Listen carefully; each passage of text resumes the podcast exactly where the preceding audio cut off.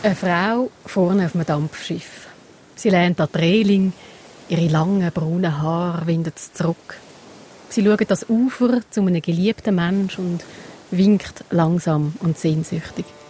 Unter ihren Armen jetzt gut sichtbar ein Büscheli Achselhaar.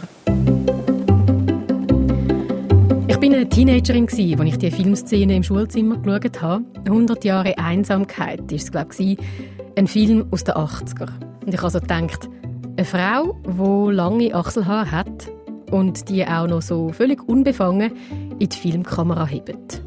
Das ist offenbar eine Option. Bis dort habe ich das noch nie gesehen. Die Filmszene kommt mir seither, seit 20 Jahren, immer wieder in den Sinn. Immer dann, wenn mit den steigenden Temperaturen die Hosen kurz und Shirts ärmellos werden. Und ich frage mich dann einmal, wieso stutzen wir Menschen unser Körperhaar kollektiv? Männer wie Frauen, Frauen noch ein bisschen exzessiver, dunkt es mir. Ist das seit den 80er auf einmal Mode? Und bis dahin hat die Menschheit ihre Körperhaare stehen lassen. Falls ihr euch jetzt fragt, was ist denn das für ein oberflächliches Thema? Das ist es, aber nur im Wortsinn. Die Haare wachsen halt auf unserer Körperoberfläche. Tatsächlich werden die kleinen, kurzen, manchmal gekräuselten Körperhaare mit enorm viel Bedeutung aufgeladen. Sie sind ein wichtiger sozialer Marker und Körperhaare sind politisch. Wir schauen an in dem Input dorthin, wo für viele von uns Charme hockt. Mein Name ist Julia Lüscher. Hockt ihr schon in der Body? Ich kann noch nicht. Der Winter war lang und so sind auch meine Haare an der Wädli. Ich bin darum auf dem Weg zu der Kosmetikerin, um zu waxen und vor allem über das Waxen reden. Und ich habe Angst. Ich gehe nicht gern. Mir tut das Waxen mega weh. Aber ich habe das Gefühl, ich muss. Ich spüre sehr einen grossen gesellschaftlichen Druck, dass ich mich als Frau doch bitte schön soll enthaaren Am besten Kopf-Haaransatz abwärts oder die Haare mindestens in Reihe und Glied bringen. Die Margarete Heid führt einen Kosmetiksalon in Zürich am Goldbrunnenplatz. Eine Freundin hat sie mir empfohlen. Hell eingerichtet ist es, sehr sauber, sehr freundlich. Wir hocken aufs rote Sofa und machen Duzis. Und ich entspanne mich langsam. Auch weil die Margarete nicht nur sehr herzlich, sondern als Kosmetikerin wahnsinnig erfahren und routiniert ist. Wenn man 23 Jahre übt mit 10 Kunden pro Tag, dann irgendwann bist du eine Wax Queen, wie sie, mir, wie sie mich nennen in, in Zürich. Äh, ich wäre lieber eine andere Queen, aber ich bin der Wax Queen jetzt. Die Margarete Heid bietet Haarentfernungen an mit Laser und Wachs. Eigentlich alles, ganze Körper. Aber es ist manchmal auch so, dass sie kommen vielleicht für Gesichtenthaarung. Dann sagen sie, ah, ich habe die Ohren. Zum Beispiel Ohren ist etwas, wo ich sehr lustig finde. Das habe ich schon Ohren gemacht. Wenn sie sagen stören, ich denke, okay, wir haben die Möglichkeit, diese Probleme zu lösen. Wieso nicht? Wer kommt hierher? Ich habe ganz verschiedene äh, Gruppe von Menschen, Jazzsängerin, von Ärztin, von alle Beruf, alle Schicht. Und was sehr interessant ist, ist die Gruppe Männer. Äh, es ist spannend zu sehen, wie das wächst. Männergruppe für Wachs. Mein Eindruck bestätigt sich also insofern, dass Körperhaar uns alle irgendwie eint. Es ist etwas, das die allermeisten auf irgendeine Art beschäftigt. Auch etwa jede dritte Person, die in ihrem Kosmetiksalon kommt, identifiziert sich als Mann, sagt Margarete. Unterdessen.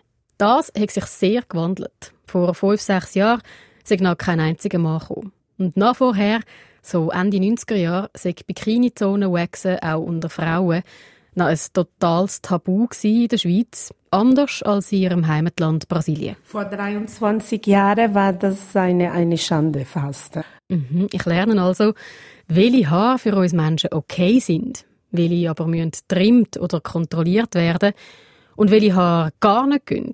Der Umgang mit Körperhaar hat sich in der Geschichte immer wieder gewandelt.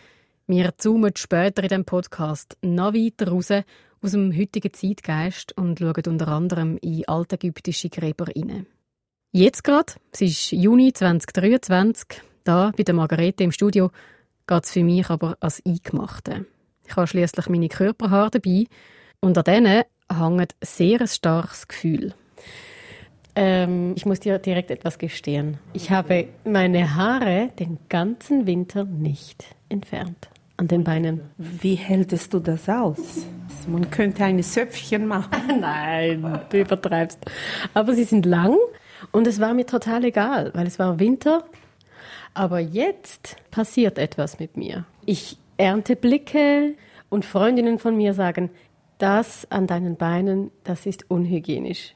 Und dann schäme ich mich. Interessant ist die Frage, wieso es dir äh, jetzt stört plötzlich. Aber eines sage ich jede Frau, die ich kenne, wenn du entscheidest für Haarentfernung, mach das in erster Linie für dich. Ich fühle mich besser ohne Haare. Und äh, nicht für die Gesellschaft, nicht für deine Partner, nicht weil jemand das von dir erwartet. Das tönt schön, aber ist auch ein bisschen leicht gesagt. Ich möchte gerne deinen Salon sehen. Wir gehen über ins Zimmer, wo die Margarete in drei Töpfen schon wachswarm gemacht hat. Es schmeckt fein, es ist Bienenwachs. Und sie kann es kaum erwarten. Ich kann die schmerzhafte Prozedur nur noch ganz knapp rauszögern mit ein paar letzten Fragen nach dem Warum. Ähm, und warum sind diese Körperhaare so wichtig, dass wir die entfernen? Wie alles im Leben, ich denke, es ist das Resultat. Was passiert nach den Schmerzen? Nach einer Schmerze kommt meistens äh, etwas Gutes. Und das Gute ist diese feine Haut. Man fühlt sich, äh, man fühlt viel mehr in eine Haut ohne Haare. Ähm, es ist ästhetisch, es ist schön, äh, aus hygienischem Grund. Es ganz viele Faktoren zusammen. So, ich habe immer noch komplett angelegt auf dem Behandlungstisch im Kosmetiksalon von der Margarete. Und an dieser Stelle halten wir die Szene mal an. Wir kommen am Schluss von dem Podcast nochmal zurück dahin. Als nächstes hangeln wir uns diesen Schlagworten an. Gesellschaftlicher Druck, die Frage der Hygiene, der Ekel. Ich will von anderen wissen, wieso machen wir das? Was motiviert uns genau zum Waxen, Lasern, Rasieren, zum Geld ausgeben, zum Zeit und eigentlich Arbeit auf uns nehmen? Was für Gefühle und Assoziationen hängen an diesen menschlichen Körperhaaren? Um das herauszufinden, gehe ich in die Body. Ich habe das Gefühl, das fängt irgendwie im Teenageralter an. Also alle fangen sich an rasieren, weil es einfach dazu gehört. Also jetzt Beispiel Achseln irgendwie ist halt schon so sozial nicht so akzeptiert, Achselhaare zu haben. Ähm, ist mehr aus dem Ästhetischen und auch praktisch. Äh, vom Schweizer her finde ich es angenehmer, muss ich sagen. Ich habe das Gefühl, es schmeckt weniger, ja. ist es, auch, es gibt einem einfach so ein reines, hygienisches Gefühl. Also ich finde es mega anstrengend, ehrlich gesagt. Ich finde die Haare mega anstrengend und ich lasse dann auch immer ein bisschen schleifen im Winter was findest du denn anstrengend daran? Ja, ich mache so einen Mix von, ich gehe mal wieder wachsen und dann tue ich wieder selber. Ich habe jetzt angefangen, vor zwei Jahren meine Beine selber epilieren, aber eben, wenn ich dann wieder schleifen lasse, dann fange ich wieder von vorne an. Das ist, so, ist alles so ein bisschen anstrengend. Ähm, äh, ja, und jetzt, vorher habe ich die Hosen abgezogen und gefunden, oh, ich habe die Pinzette vergessen. Das Zupfen, Wachsen, Schneiden von Körperhaaren, das scheint mir ein ständiger Versuch, Ordnung zu halten am eigenen Körper. Kaum hat man es rasiert, recken die ersten Achselhaare aber schon wieder ihre Spitzen aus der Haut und das Ringen um Chaos und Ordnung geht wieder von vorne los. Wann hat eigentlich der Kampf angefangen? Ich erhoffe mir Antworten auf diese Frage und habe darum da in der Body mit der Historikerin Roberta Spano abgemacht. Eine Woche vorher schon, beim Recherchieren im Internet, habe ich einen Artikel von ihr gefunden. Menschliche Behaarung und Ordnungen heisst der, erschienen im Schweizerischen Archiv für Volkskunde. Körperhaarentfernung sei ganz und gar kein neues Phänomen aus den 80er Jahren, ließ sich dort drin, sondern geht sehr weit zurück. Das interessiert mich, darum frage ich Sie an für ein Interview und schon hocken wir da im lauten Body-Restaurant. Was ist denn eigentlich für Sie das Spannende am Körperhaar, will ich als erstes von einer wissen? Ich glaube schon, die Körperhaare sind wie so von vielen Gegensätzen irgendwie geprägt. Ähm, also ich meine nur schon eben, wenn man denkt, Mann, Frau, was so als typisch Gegensatzpaar irgendwie angeschaut wird. Und man kann schon sagen, also auch wenn man so historisch anschaut, wie man mit Körperhaar umgegangen ist, dass das halt schon wirklich auch ein Tool ist sozusagen, um ganz klar markieren, welche Körper sind in Anführungs- und normal, welche sind abnormal, welche sind männlich, welche sind weiblich, ähm, welche sind gesund, welche sind krank? Und auch welche sind weiß, welche sind nicht weiß. Körperhaar als Tool oder als Kommunikationsmittel, das geht in der Geschichte des Menschen sehr weit zurück. Die kulturelle Bedeutung von Körperhaar, so wie wir sie heute wahrnehmen, ist auch schon völlig anders. Roberta Spano macht das Beispiel aus dem Jahr 1450, wo ein spezielles Ding erfunden worden ist. Es hat so Schamhaarperücken gegeben, also gibt es glaube ich immer noch. Und das ist aber ähm, 14, über 1450 ist das erfunden worden. Und zwar, weil sich Frauen, die zum Beispiel Läuse hatten, ähm, halt dann haben müssen ganz rasieren oder auch irgendwie aufgrund von sexuellen Krankheiten, oft halt Prostituierte. Und dann hat man so eine Schamhaarperücke angelegt, um halt quasi wortwörtlich die Scham zu verdecken. Dort geht es um Hygiene, aber dort geht es um etwas anderes, weil das ist einfach die Bedingungen um 1450 sind einfach an, man ist einfach mit Körper anders umgegangen, als wir das heute machen. Dort sieht man wie auch, Haare übernehmen ganz andere Funktion. Das also ein Beispiel für also eigentlich genau verkehrte Standards, wie wir es heute kennen. Ich schlussfolgere aus dem, was die Historikerin sagt, der behaarte Intimbereich der Frau, der könnte im 15. Jahrhundert also als Beweis für ihre Sauberkeit und Gesundheit gelesen worden sein. Wer im Intimbereich hingegen kahl war, könnte Läuse haben. Ein Hygieneverständnis genau umgekehrt wie es heutige.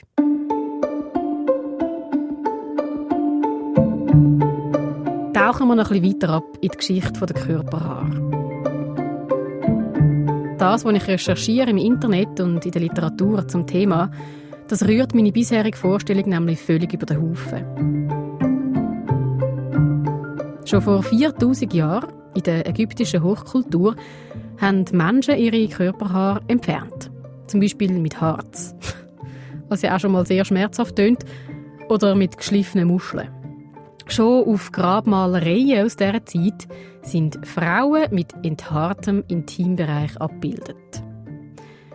In islamischen Kulturen gehört Haarentfernung zu den religiösen Reinlichkeitspflichten, und zwar für beide Geschlechter. Im Europa vom 18. Jahrhundert gilt eine enthaarte Intimzone bei Frauen als Jungfräulichkeit, Jugendlichkeit und Hingabebereitschaft. Und noch ein letztes Beispiel aus der Geschichte der Körperbehaarung. Eins aus der Mitte des 19. Jahrhunderts vom Evolutionstheoretiker Charles Darwin. Er hat das Gefühl gehabt, Frauen müssen ganz enthaart sein und glatt, dann werden sie von der Evolution bevorzugt. So in der deutschen Übersetzung hat er auch gesagt, behaarte Frauen sind lächerlich hässlich. Ich weiß nicht, was er im englischen Original gesagt hat. Ein hochproblematischer Hintergrund hat die These von Charles Darwin. Er hat sich bezogen auf den Unterschied zwischen schwarzen Frauen, wo das Körperhaar kann kräftiger sein, dichter und dünkler, und weißen Frauen mit tendenziell feineren, helleren oder auch weniger Haar. Frauen mit weniger Körperbehaarung, so der Charles Darwin vor ca. 170 Jahren, würden von der Evolution also bevorzugt werden.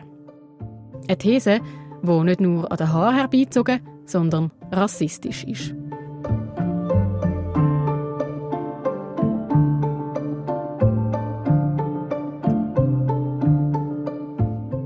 Kommen wir zurück zu der Frage der Geschlechter und dem Umgang mit Körperhaar.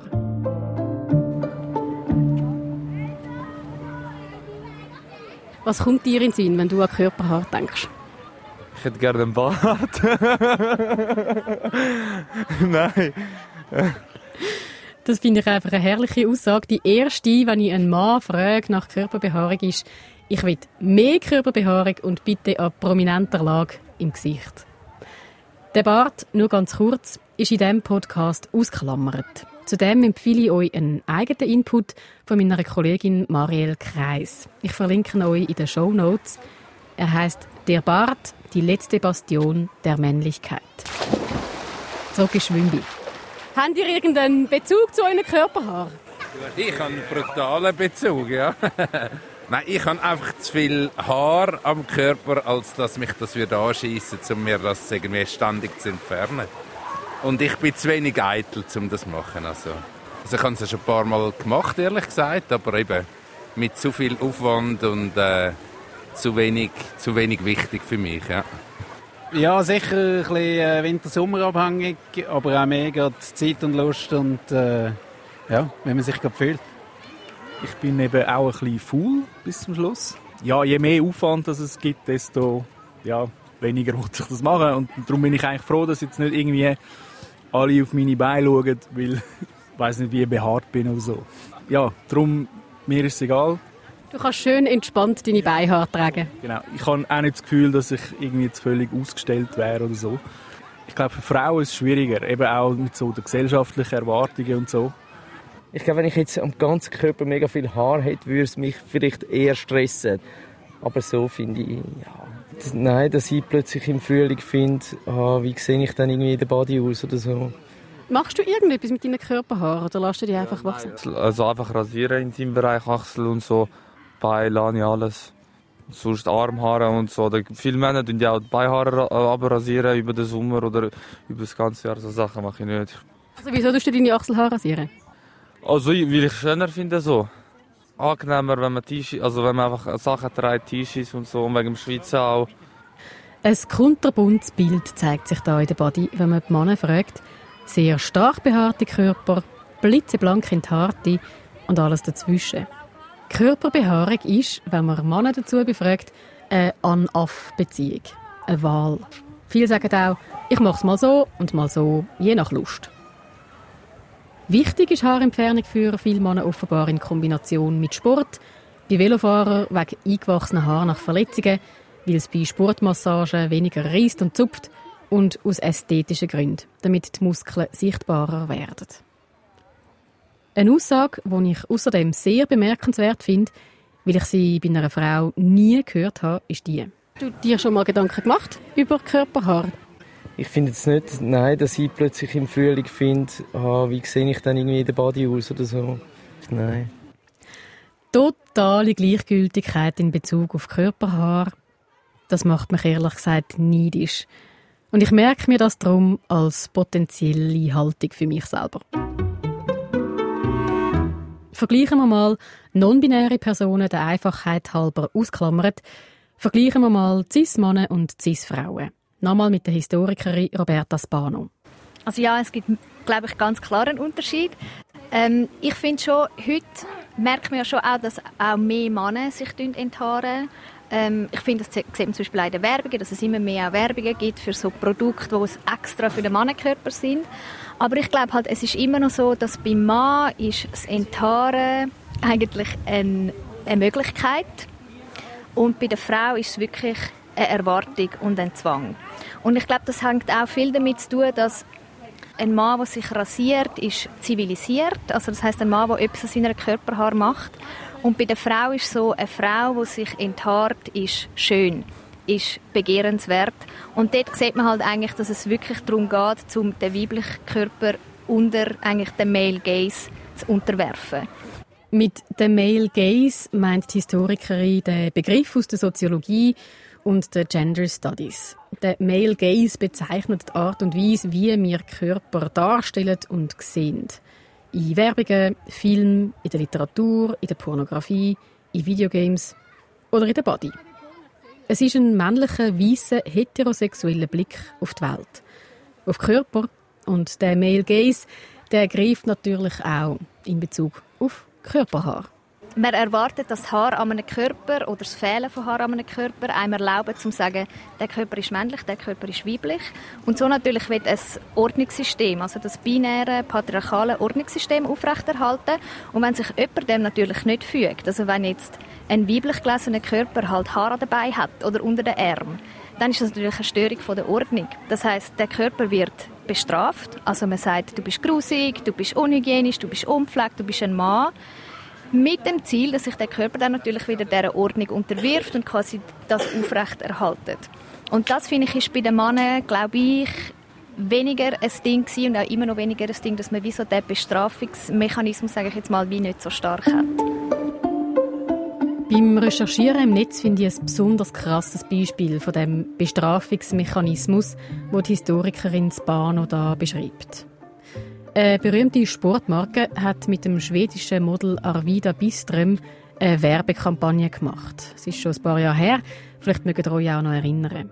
Sie im zart rosa Spitzenkleid Turnschuhe und mit behaarten Schienbeinen.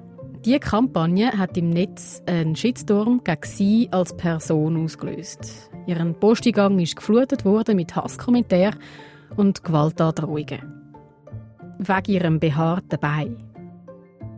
Antirassistische Aktivistinnen und Vertreterinnen von POC-Communities berichten von einem noch stärkeren Druck, dem enthaarten Schönheitsideal zu genügen.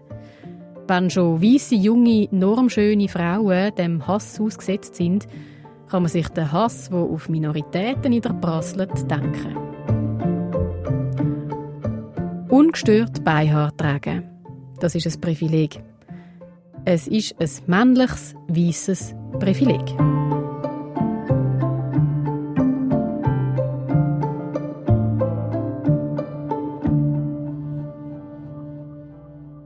Ihr mögt euch erinnern an den Anfang der Sendung. Ich sitze bei der Margarete auf dem Behandlungstisch und zögere das Waxing raus, weil es so schmerzhaft ist. Wir gehen bald dort zurück. Zuerst möchte ich noch ein letztes Argument einem ähm, Faktencheck unterziehen. Das Argument der Hygiene. Man ist ja nicht unhygienisch, wenn man jetzt eine Körperbehaarung hat. Das sagt nicht irgendjemand, sondern eine Hautärztin.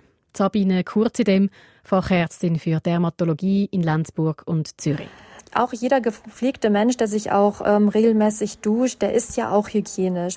Es ist halt tatsächlich immer nur das, was die ähm, sozusagen die Patienten von außen immer so denken, dass derjenige, der halt weniger behaart ist, hygienischer ist. Aber das hat nichts damit zu tun. So hätten wir mit dem Mythos aufgeräumt. Ihr sind faktisch nicht weniger hygienisch, wenn ihr aufhört, euch enthaaren. Dann können wir uns jetzt den Körperhaar Fun Facts widmen. Nur an den Handflächen, an den Fußsohlen und an den Schleimhäuten haben Menschen kein Haar. Auf dem Kopf sind es im Schnitt 100 bis 150.000 und am Rest vom Körper 5 Millionen. Und die haben wir kaum umsonst. Nimm ich an. Die physiologische Funktion von Körperhaar mit der Dermatologin Sabine Kurz in dem wir fangen zuoberst an bei den Augenbrauen. Äh, wenn wir jetzt schwitzen im Stirnbereich, dass der Schweiß dann auch aufgefangen werden kann und uns dann auch nicht in die Augen läuft. Die Augenbrauen, falls ihr schon mal auf die Idee solltet kommen sein, bitte nicht ganz entfernen, das trübt eure Sicht. Zu den Achselhaaren. Wir schwitzen nicht mehr mit Achselhaar. Die fangen die Schweißtropfen einfach auf, statt dass die dann ins T-Shirt laufen. Achselhaar und Intimbehaarung schützen die Haut vor Keim Krankheitserreger oder Insektenstich. Besonders wichtig an diesen Stellen, weil die Haut dort so dünn und sensibel ist. Genau, die halten dann so Keime auf. Die schützen uns vor ähm, Parasiten wie zum Beispiel Zecken oder Mücken. Ähm, aber gerade an bestimmten Körperstellen, wo die Haut auch dicker ist, da sind wir halt nicht, da reagiert ja auch nach einem Stich die Haut nicht so sensibel, wie wenn es jetzt beispielsweise im, ähm, Achsel, in der Achselregion ist. Punkto Geruch. Wenn es an den Achseln und im Intimbereich Haar hat, dann können die tatsächlich mehr schmücken. Unhygienisch sagt das aber nicht per se, wenn man sich regelmäßig pflegt und duscht. Schon gar nicht an den Beinen, so die Dermatologin. Ganz grundsätzlich funktionieren Haar und Haarfollikel, also die winzig mikroskopisch kleinen Grübli, wo die Haare daraus herauswachsen, die Haarfollikel funktionieren wie eine körpereigene Klimaanlage. Generell so die Körperbehaarung bei uns halt auch die Funktion, unseren Wärme- und Kältehaushalt ähm, zu steuern. Die Haare, die sind ja an die Haarfollikel gebunden und da ist ja eine Muskulatur und wenn uns kalt ist, dann wird halt die Muskulatur zusammengezogen und dann die Durchblutung in dem Bereich gedrosselt und dadurch wird vermindert Wärme abgegeben. Und ähm, umgekehrt ist das aber auch, wenn es draußen heiß ist, dass diese Funktion halt nicht stattfindet und der Körper dann halt die gestaute Wärme in einen besser ableiten kann. Und da ist Vorsicht geboten. Gerade beim Rasieren, Epilieren und Waxen kann es sein, dass die Follikel verletzt werden oder sich sogar entzünden. Tipp von der Dermatologin darum, wenn man Körperhaare entfernen will, soll man Rasierklingen immer schleifen oder auswechseln. Und Rasierschaum brauchen ohne Duft und Konservierungsstoff. So, es schmeckt wieder nach Bienenwachs. Ich bin im gemütlichen Behandlungszimmer von der Margarete und ich halte sie immer noch ein bisschen hin mit Fragen. Was dann sie glaubt, was die Funktion von Körperhaar. Haare waren, hat eine Wichtigkeit gehabt früher.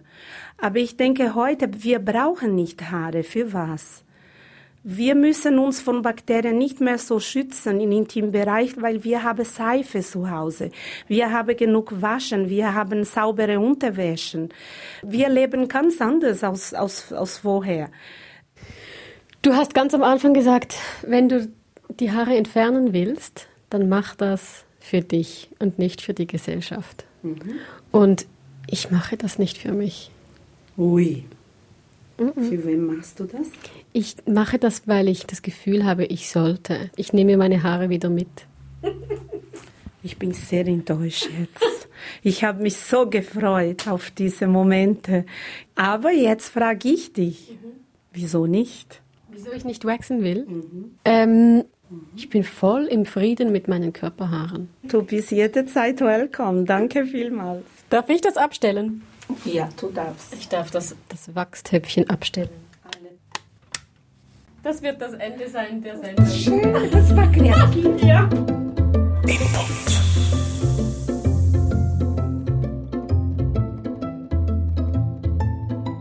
Und jetzt gebe ich das Mikrofon weiter an meine Input-Kollegin Beatrice Gmünder. Wir erinnern uns, vor gut zwei Jahren, wir stehen mitten in der Pandemie. So auch die Freundschaft zwischen dem Corona-Skeptiker Brüni und mir, wo die Massnahmen hat nachvollziehen konnte. Aber du, du bist doch kein Wissenschaftler und ich. Das ist eben genau da, wo ich vielleicht irgendwie... Vielleicht bin ich ein bisschen... Äh, wie sagt man denn? Naiv. Besserwisser. Oder Klugscheisser. Äh. Auf den Input her haben die uns geschrieben wie verrückt. Entweder haben es gleich gesehen wie der Brüni oder wie ich. Oder ihr habt euch einfach in dieser mühsamen Situation wiedererkannt. Corona hat einen Graben der Gesellschaft gerissen, unabhängig davon, wie über das Red-Covid-Referendum abgestimmt wird. Dieser Glaubenskrieg, den wir da hatten mit dem Covid, der lässt sich nicht lösen, indem jemand Recht oder Unrecht hat, sondern dadurch, dass man diese Person anerkennt, in ihrer Weise die Welt gelesen zu haben und weiterhin zu lesen. Das sagt der Soziologe Sandro Gattacin im nächsten Input, wo der Brüni und ich uns bei einer Lasagne und einem Glas Wein wieder treffen. So viel vorweg. Die Emotionen sind draussen und sie haben Zugeständnis Platz gemacht. Kann man stoßen nochmal an? Auf? Auf uns? Auf uns. Zum Wohl. Zum Wohl. Die ganze Begegnung und Gedanken dazu von uns, wie auch vom Soziologen Sandro Gattacin, wie mehr wieder zueinander finden nach dieser Pandemie nächste Woche. Mein Name ist Beatrice Gmünde und dem gleichen Namen auch auf Instagram.